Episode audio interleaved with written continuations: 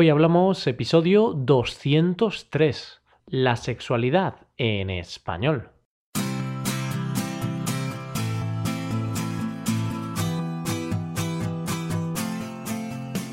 Bienvenidos a Hoy Hablamos, el podcast para aprender español cada día. Ya lo sabéis, publicamos nuestro podcast de lunes a viernes.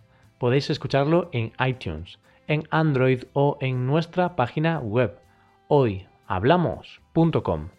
Recordad que en nuestra página web tenéis disponible la transcripción completa del audio de este episodio. Hola amigos, ¿qué tal va todo? ¿Cómo va la vida por vuestros países? A ver, ¿cómo están nuestros amigos estadounidenses? Sé que muchos de vosotros sois de ahí, pero también tenemos muchos brasileños. ¿Qué tal por Brasil? Seguro que genial.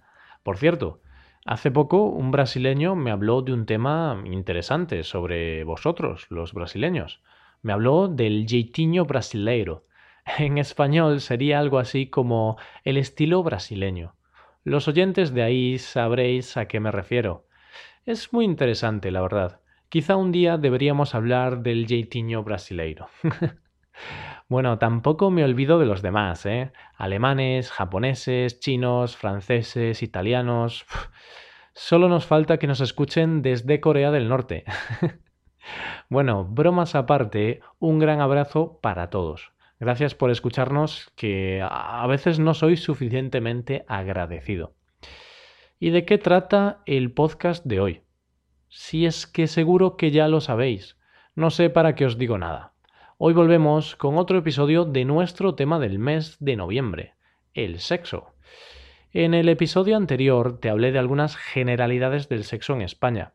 En el día de hoy te voy a hablar de la salud y del sexo, dos conceptos conectados entre sí. Por cierto, antes de comenzar os quiero comentar que hemos subido un vídeo a YouTube sobre gramática. Si alguna vez habéis dudado entre usar la palabra muy o la palabra mucho, en ese vídeo os resolveré la duda podéis verlo en nuestro canal de YouTube o en nuestra web.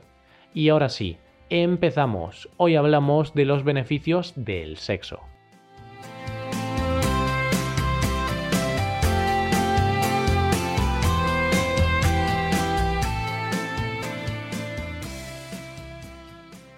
Que el sexo es bueno no es ninguna sorpresa. Se han hecho miles de estudios científicos y todos están de acuerdo nos ayuda a sentirnos mejor. Además de hacernos sentir mejor, nos aporta multitud de beneficios a nuestra salud. Sabemos que mantener relaciones sexuales es una de las cosas más placenteras que hay, tanto para los hombres como para las mujeres. Tanto es así que en algunos casos puede ser adictivo, aunque ahí ya podríamos estar hablando de un problema puesto que algunas adicciones pueden ser negativas. Y es que tanto el sexo como el hambre han sido siempre dos de las principales motivaciones del ser humano. Aunque seamos sinceros, el sexo está muy bien y es muy adictivo. Sí, sí, lo sé. Pero ¿y el chocolate qué? Eso sí que es adictivo. Y sí que es placentero. Os voy a ser sinceros. Si tengo que escoger entre el sexo o el chocolate, no estoy muy seguro cuál de los dos elegiría. bueno, siguiendo con el tema, cuando el sexo se convierte en una adicción peligrosa, estamos hablando de un problema llamado hipersexualidad. Aquí, las personas que sufren este trastorno son incapaces de controlar su comportamiento sexual. Entre las mujeres, a este fenómeno se le conoce como ninfomanía mientras que entre los hombres se le conoce como satiriasis. La mayoría de la gente conoce más el término ninfomanía, gracias a la película Nymphomaniac de Lars von Trier, que recoge la historia de una mujer adicta al sexo. No obstante, la hipersexualidad sucede tanto en hombres como en mujeres. Dejamos la hipersexualidad y vamos a ver cuáles son algunos de los beneficios del sexo. Digo algunos porque hay muchos y no puedo pararme en todos ellos. No obstante, veamos los principales. El primero de ellos es perfecto para aquellos que quieren perder algo de peso. Si quieres perder peso, mantén tantas relaciones sexuales como puedas. A ver, dicho así puede sonar raro, es verdad, pero es así. De esa manera le dirás adiós a las dietas. En el tema del mes pasado hablamos de las dietas. Pues si practicas el tema de este mes, no te harán falta. Eso sí, aunque tengas mucho sexo, no le podrás decir adiós al ejercicio físico.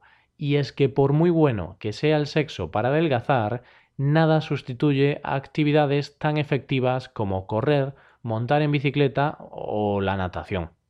Bueno, también es verdad que todo depende de la intensidad de cada uno. Ah, y también depende de la forma de hacerlo. Ya se sabe, hay algunas posturas del Kama Sutra que están pensadas para quemar muchas calorías. Eso siempre y cuando sea posible hacerlas. Porque no sea que mente perversa se le podría ocurrir algunas de esas posturas.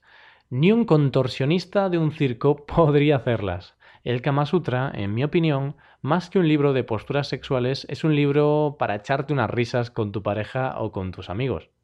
Hay algunas posturas que creo que si yo las practicase, me lesionaría y tendría que ir al hospital. Triste pero cierto, señores. Sigamos con los beneficios.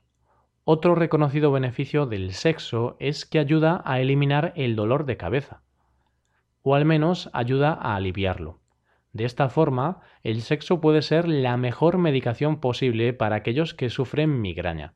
La migraña es eh, ese fuerte dolor de cabeza que sufre un 15% de la población y lo sufren principalmente las mujeres. El dolor de cabeza ha sido siempre una buena excusa entre parejas para no mantener relaciones sexuales. Lo que mucha gente no sabe es que con el sexo el dolor de cabeza puede desaparecer de una forma más rápida. Así que ya sabéis, señores y señoras, el dolor de cabeza ya no es excusa, porque si os duele, es casi mejor tener una buena dosis de sexo que tomar un ibuprofeno. Además, otro beneficio es que favorece el sueño. Esto te puede interesar si tienes problemas de insomnio, si tienes problemas para coger el sueño y es que después del orgasmo nuestro organismo libera hormonas que favorecen la somnolencia y la relajación. La hormona de la que te hablo es la melatonina. ¿Cuántas peleas de parejas habrá causado esta hormona? ¿Cuántas conversaciones se habrán quedado sin acabar debido a que uno de la pareja se ha quedado dormido? Así que nada, se acabó eso de contar ovejas cuando no te puedas dormir. Ya sabes cuál es la mejor solución para combatir el insomnio. Te hablo ahora del cuarto beneficio, y es que está comprobado que las relaciones sexuales ayudan a disminuir el estrés.